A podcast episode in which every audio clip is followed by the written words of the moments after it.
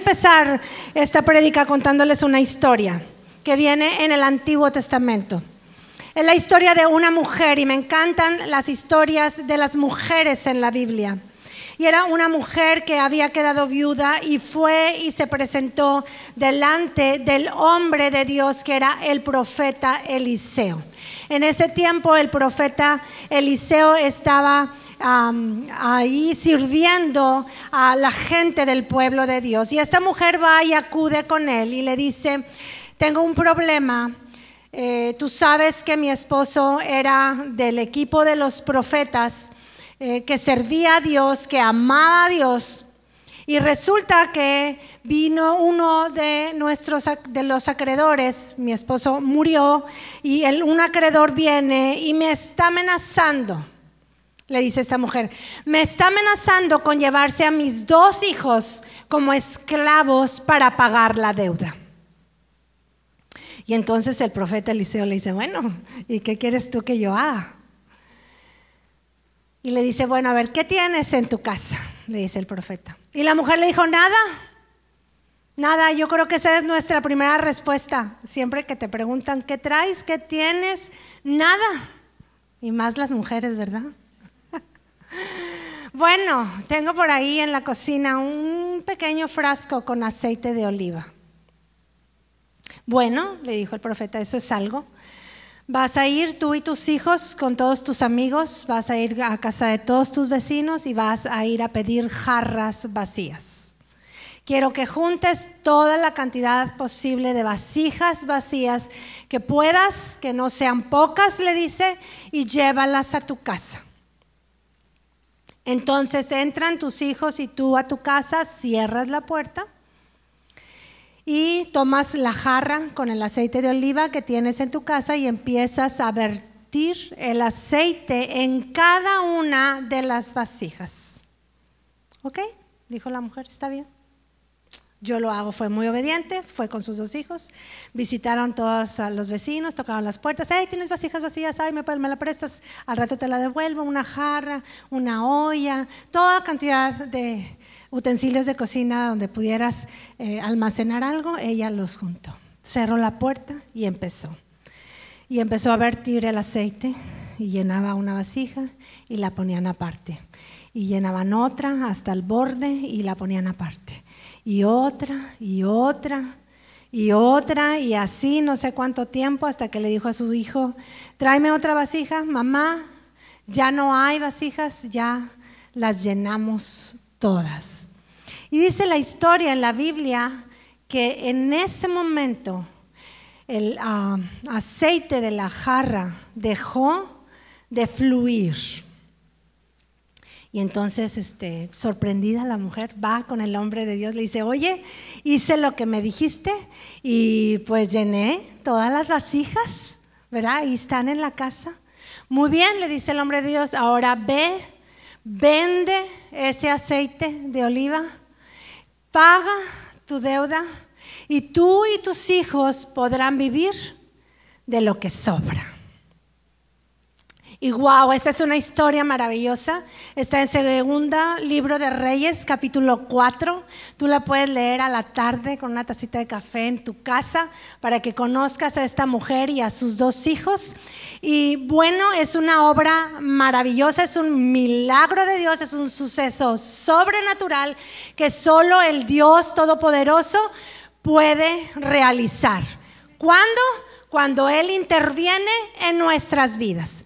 Y esta mujer hizo dos cosas bien importantes. Una, fue a pedir ayuda al lugar correcto fue con el hombre de Dios. En aquella época, si una persona como tú y como yo querían ir a Dios, pedirle algo a Dios, iban y se presentaban frente al hombre de Dios, que en este caso era el profeta Eliseo.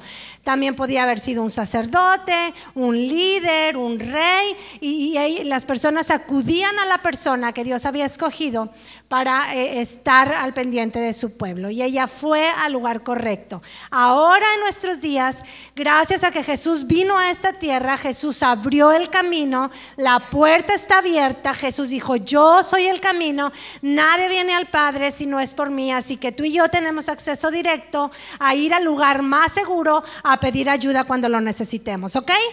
Muy bien. Fue a pedir ayuda al lugar correcto. Segundo, siguió las instrucciones al pie de la letra. Por más loca que pareciera la idea, por más este, ilógico que pareciera, ella fue junto vasijas, metió a sus hijos a su casa y ahí me la imagino yo vaciando la jarra de aceite y hacía de haber estado sudada como yo porque estaba toda nerviosa y en el nombre sea de Dios, en el nombre sea de Dios, en el nombre sea de Dios. Y la jarra no la movía desde así, ¿verdad? Inclinada y seguía saliendo. Tráiganme otra vasija. Y dice, en el nombre sea de Dios, en el nombre que se llene, que se llene esa vasija. Así me la imagino yo. No dice eso la Biblia, pero yo me la imagino. Entonces, ella hizo, siguió las instrucciones al pie de la letra. Dejó que Dios interviniera en su vida. Y algo sobrenatural sucedió. Su petición fue satisfecha al 100% porque ella vendió ese aceite y pudo pagar la deuda. Pero lo que me sorprende de esta historia es cómo termina.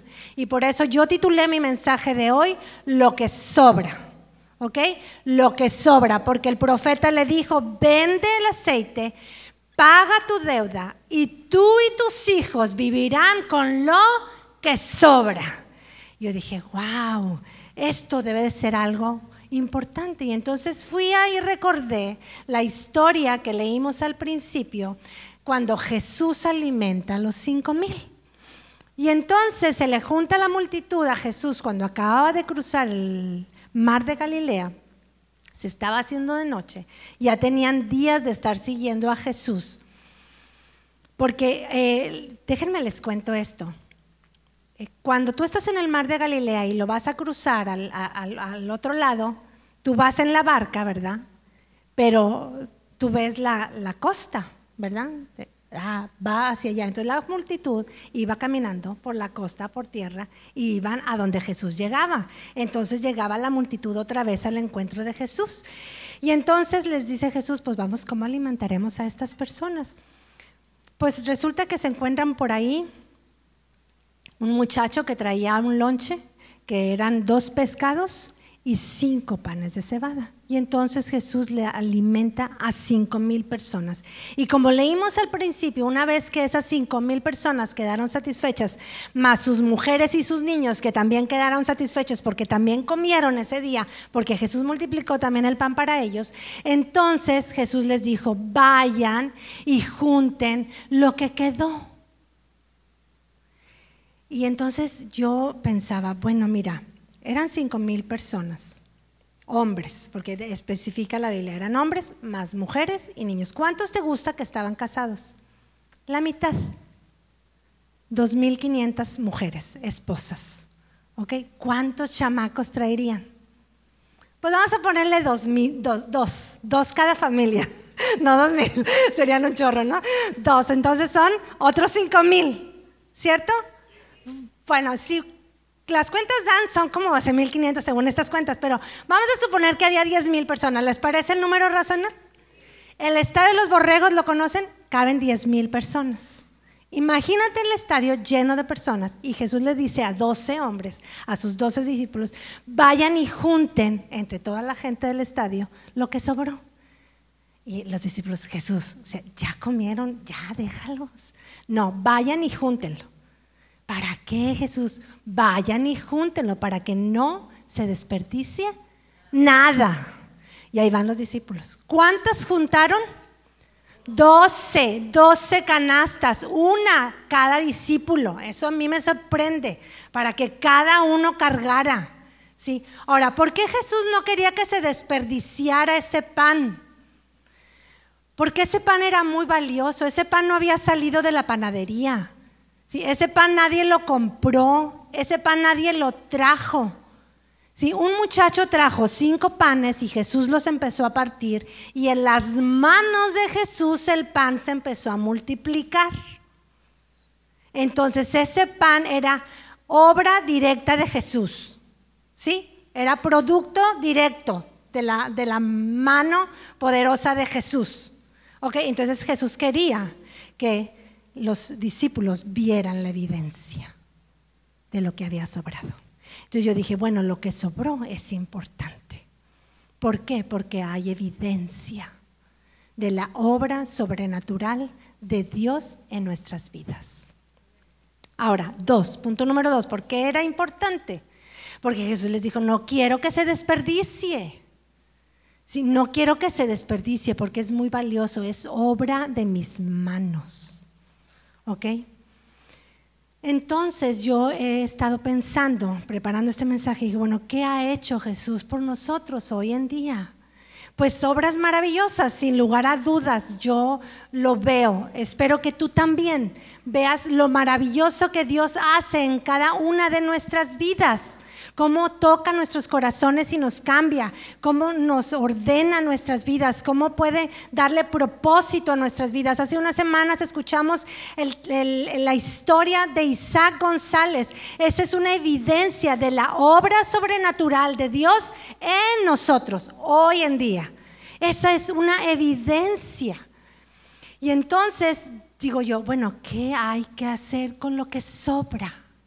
¿Qué es lo que sobra? Y entonces seguí pensando y vi, bueno, ¿cuál es lo más maravilloso que Dios ha hecho por nosotros, por toda la humanidad?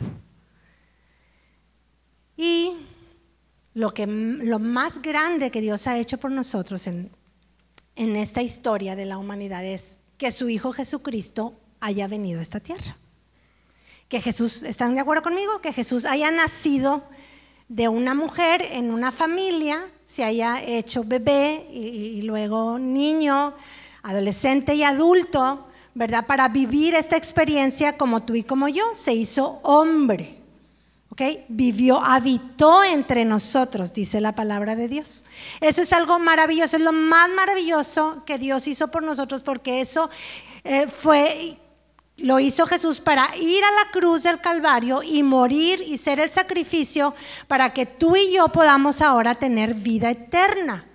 Eso es lo más maravilloso que Jesús ha hecho, lo más sobrenatural. Y entonces yo pensé, bueno, ¿qué es lo que sobra? De eso maravilloso que Jesús hizo, porque Jesús lo hizo completo. Si ustedes se acuerdan cuando Jesús estaba en la cruz, dijo, consumado es. Sí, él dijo, todo lo he hecho. ¿Sí? Todo, hice la obra completa. Todo lo que el hombre necesita para vivir, lo hice. Todo lo que el hombre, el ser humano, las mujeres y los hombres necesitan para tener vida eterna, ya lo hice. Y dije yo, bueno, ¿qué es lo que sobra? ¿Qué, qué es lo que, lo que sobra de eso que Jesús hizo para que tú y yo tengamos evidencia de que su obra es real, para que tú y yo tengamos evidencia de, lo que las manos de Jesús hicieron y para que tú y yo no desperdiciemos nada, que eso es la parte más importante que tú y yo nos toca hacer, ¿ok? Para que no se desperdicie, porque déjame decirte que esa obra maravillosa de Jesús es muy valiosa, ¿sí? Muy valiosa, más valiosa que el pan. Pero esa era una muestra. es la vida del Hijo de Dios. Eso vale el sacrificio de Cristo y tú y yo no podemos desperdiciarlo.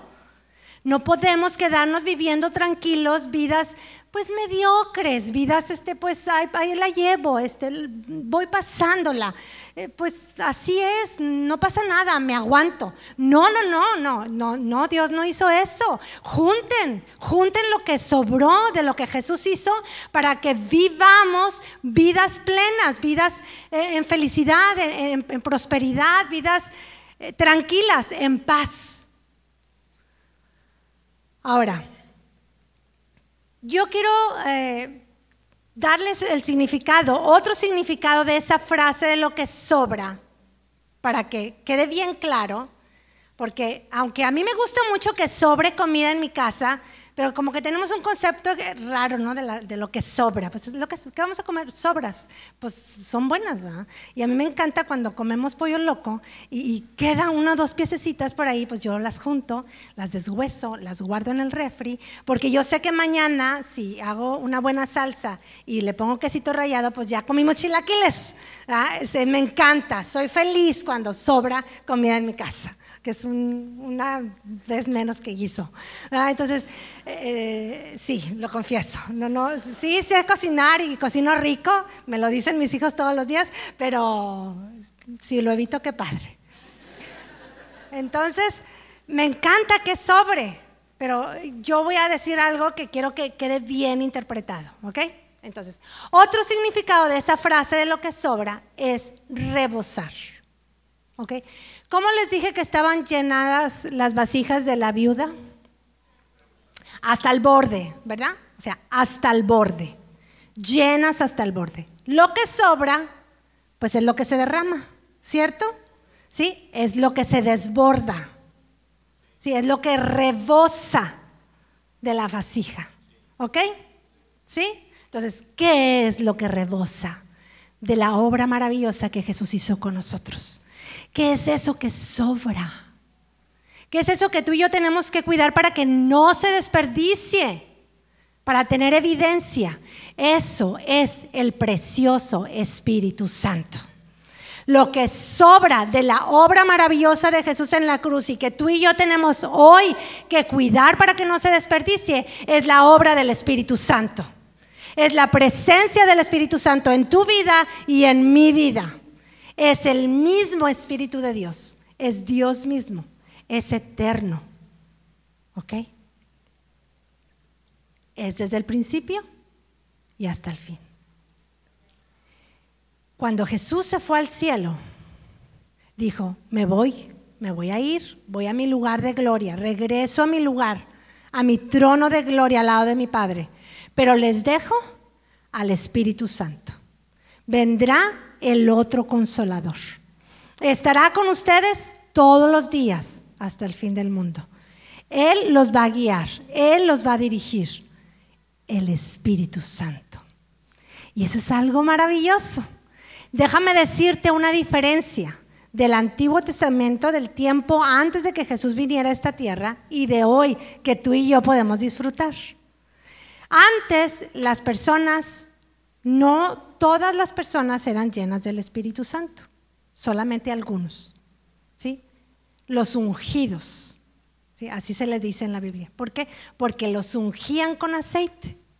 El aceite representaba el Espíritu Santo y luego se decía, el Espíritu Santo está sobre de ellos. ¿Sí? Cuando ungieron al rey David, le pusieron aceite y eh, eh, lo ungió Samuel, el profeta, y ese la palabra y el Espíritu de Dios a partir de ese momento estaba en la vida de David. Y así estaba en los profetas y así estaba en los reyes y en los sacerdotes. Ellos eran los ungidos, en ellos estaba el Espíritu Santo. Pero la gran noticia, lo maravilloso del día de hoy, es que cuando Jesús murió en la cruz, y cuando Él ascendió al cielo y dijo, les dejo a mi Espíritu Santo, a partir de ese momento, cada persona que cree en Jesús, cada persona que recibe a Jesús en su vida, en su corazón, en su casa, dice la palabra que el Espíritu Santo mora en nosotros. Ahora sí, el Espíritu está disponible para todos, para ti y para mí. Espero que tú y yo lo aprovechemos. De eso se trata hoy. Lo que sobra es importante. ¿Ok? Ahora, ¿qué voy a hacer? ¿Qué voy a hacer con el Espíritu Santo? Pues dejarlo morar en nosotros, abrirle espacio en mi interior, quitar algunas cositas que no le gustan para que Él pueda habitar, ¿sí? Dejarnos guiar por Él Dice, Él los guiará a toda verdad, dice la palabra. Jesús también nos dijo, Él los va a convencer. Déjate convencer cuando venga el Espíritu Santo y te diga, estás haciendo mal, eso no le gusta a Dios, déjate convencer. ¿sí? Déjate llamar la atención. El Espíritu Santo también redarguye, llama la atención. ¿sí? Vete por este camino, toma el camino correcto. Dejémonos guiar, usemos al Espíritu Santo. Cuando el profeta de Dios le dijo a la mujer, vende el aceite y tú y tus hijos vivan con lo que sobra. Tú y yo necesitamos al Espíritu Santo para vivir. Para nuestro diario vivir necesitamos su presencia, su instrucción, su guía, ¿sí? su amor. Lo vamos a usar. Y Jesús cuando les dijo a sus discípulos, junten el pan que haya sobrado para que no se desperdicie, para que no se desperdicie nada. Tú y yo tenemos que hacer eso con la presencia del Espíritu Santo. Es importante lo que sobra. ¿Ok? Ahora, te voy a decir tres puntos que hoy tú y yo tenemos que hacer válidos en nuestras vidas, sabiendo que el Espíritu Santo ahora está en nosotros, ¿sí? Porque es lo que queda, es lo que queda para nosotros. Punto número uno.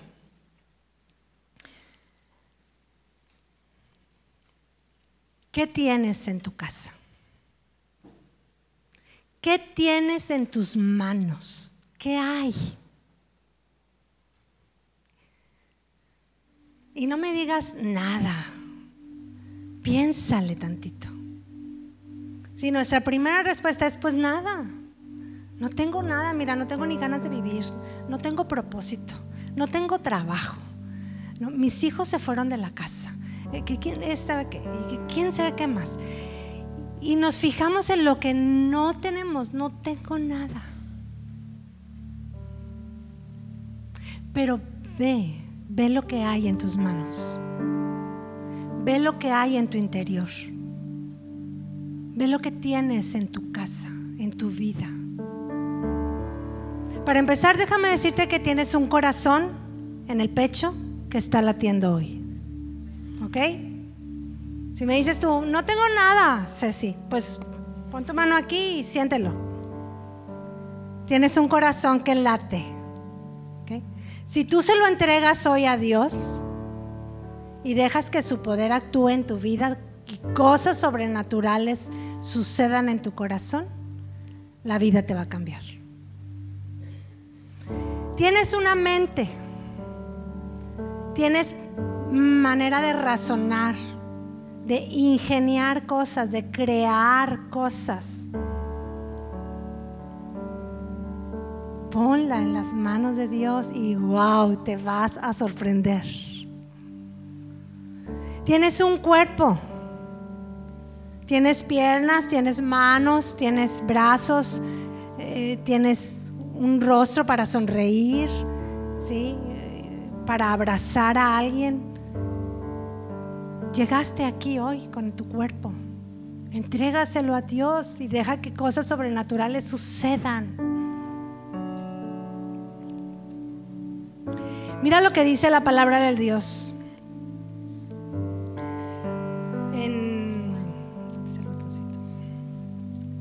Romanos capítulo 8. El Espíritu de Dios, quien levantó a Jesús de los muertos, vive en ustedes. ¿Qué dice? Vive en ustedes. Y así como Dios levantó a Cristo Jesús de los muertos, él dará vida a sus cuerpos mortales mediante el mismo Espíritu quien vive en ustedes. Ese es el Espíritu de Dios que va a vivificar nuestros cuerpos mortales. Ese poder que levantó a Jesús de la muerte es ese mismo poder que se puede manifestar en tu vida y en mi vida para darnos vida a este cuerpo mientras estemos aquí. Eso es lo que el Espíritu de Dios hace en nosotros. Nos vivifica. ¿Qué tienes en tu casa? ¿Qué tienes en tus manos? Ponlo delante de Dios para que Él le dé vida. Punto número dos. No se trata de dinero. ¿Ok? Apúntale ahí. No se trata de dinero. Cuando la viuda fue a donde estaba el profeta y le dijo su necesidad, el profeta le dijo, bueno, ¿y tú qué quieres que yo haga? Me lo imagino, pues yo no tengo dinero para hacerte un préstamo, ¿verdad? No puedo pagar tu deuda, no tengo dinero, me lo imagino. No se trata de dinero. Cuando Jesús estaba con sus discípulos frente a esa multitud, platicando de ver cómo le iban a hacer para darle alimento a esa multitud de más de cinco mil hombres, salió Felipe, uno de los discípulos, y le dijo Jesús, ni con 200 denarios, ni con el salario de ocho meses podemos alimentar a esta gente. Sí, me imagino como una boda, ¿no? No, podemos juntar esa cantidad de dinero. No se trata de dinero, le dijo Jesús. Se trata de mi poder. Se trata de lo que yo puedo hacer. Se trata que tú creas y confíes en mí. Y dice la palabra en Efesios 3:20. Y ahora que toda la gloria sea para Dios, quien puede lograr mucho más de lo que pudiéramos pedir o incluso imaginar mediante su gran poder que actúa en nosotros. Está en nosotros. El poder de Dios está en ti y en mí a través del Espíritu Santo. Que toda la gloria sea Dios porque Él puede hacer mucho más de lo que pedimos y mucho más de lo que imaginamos. Eso lo hizo con la mujer y eso lo hizo Jesús con la multitud que alimentó. Mucho más. Es mucho más 12 cestas que una bolsa de lonche. ¿Cierto o no es cierto? Imagínense las 12 cestas. Es mucho más. Se trata del poder de Dios. No se trata de dinero. Se trata de lo que Dios puede hacer contigo y conmigo, pero tenemos que dejarnos. Tenemos que eh, no se desperdicie nada. Y ese es el tercer punto, que no se desperdicie nada.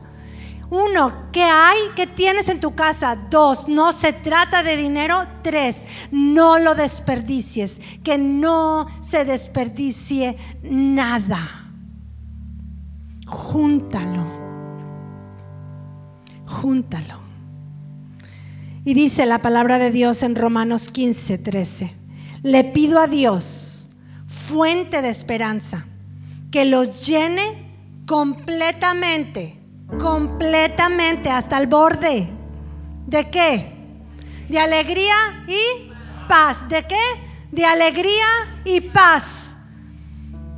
Porque confían en Él. Entonces rebosarán de una esperanza segura mediante el poder del Espíritu Santo. Y entonces se va a desbordar. Y eso es lo que sobra. Esa misma palabra rebosará es la misma palabra en griego que Jesús usó cuando les dijo recojan lo que sobró de ese pan. Recojan lo que no se desperdicie nada. Iglesia, que no se desperdicie con tus miedos, que no se desperdicie por tu temor, por tus inseguridades, que no se desperdicie la obra de Jesús por nuestras limitaciones, por nuestra queja, por nuestro dolor, que no se desperdicie por la costumbre, por lo tedioso Sí, por la rutina, que no se desperdicie la obra maravillosa de Jesús es importante.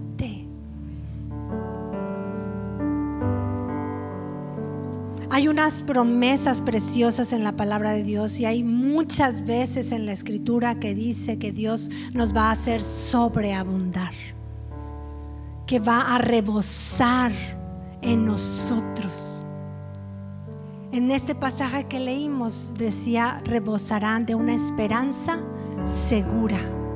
Recuerden la frase que está en nuestra entrada que dice, la esperanza sigue viva.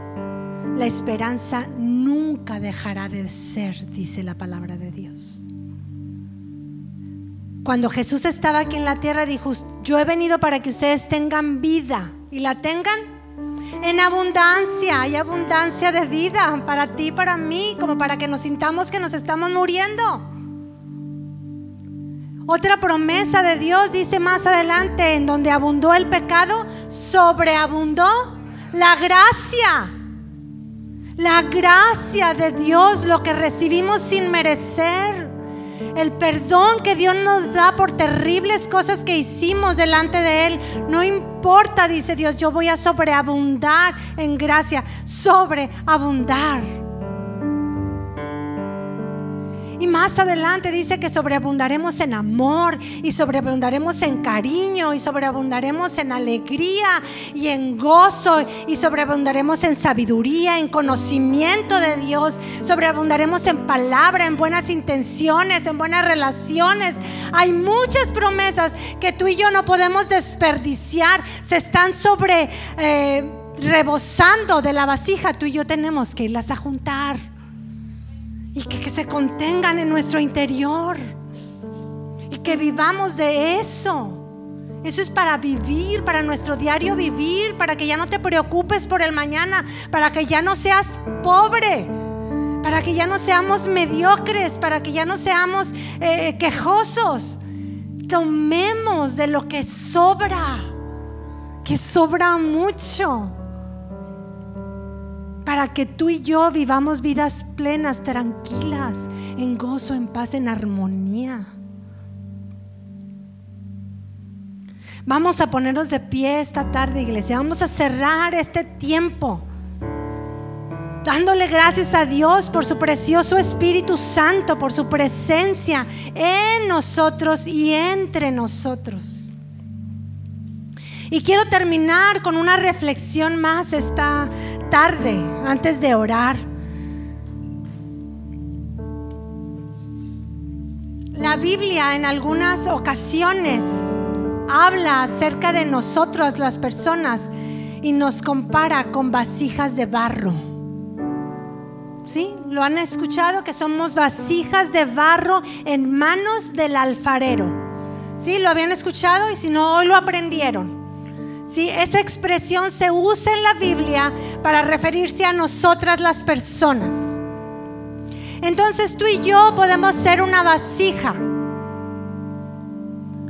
Una vasija que puede contener como el aceite de oliva de aquella mujer. ¿Se acuerdan? Y podemos ser esas vasijas y podemos pedirle a Dios primero que lave estas vasijas, ¿verdad? Que las limpie porque va a vaciar algo hermoso, algo valioso en nosotros. Y a mí me sorprende esta comparación porque el aceite de la viuda no dejó de fluir mientras había vasijas vacías. ¿Ok? Y tú y yo somos vasijas y créeme, estamos vacíos o medio llenos o tenemos poquito o ya se secó. No sé en qué condición esté tu vida. No sé si tengas poquito o mucho aceite en esta vasija que es tu interior. Pero hay una buena noticia. El Espíritu Santo no ha dejado de fluir. Y no va a dejar de fluir jamás. La promesa de Jesús fue, yo estaré con ustedes todos los días hasta el fin del mundo. Mi voz no cesará de oír, de oírse entre ustedes. La obra de mi Espíritu Santo no va a terminar, no va a cesar. Ahí está fluyendo. Solo hace falta que tú te pongas abajo de Él para que el aceite que se está vertiendo tú lo puedas capturar, tú lo puedas contener, tú lo puedas recuperar. ¿Para qué? Para que puedas vivir vidas en plenitud. Con todas esas cosas hermosas que el Señor promete para los que confían en Él.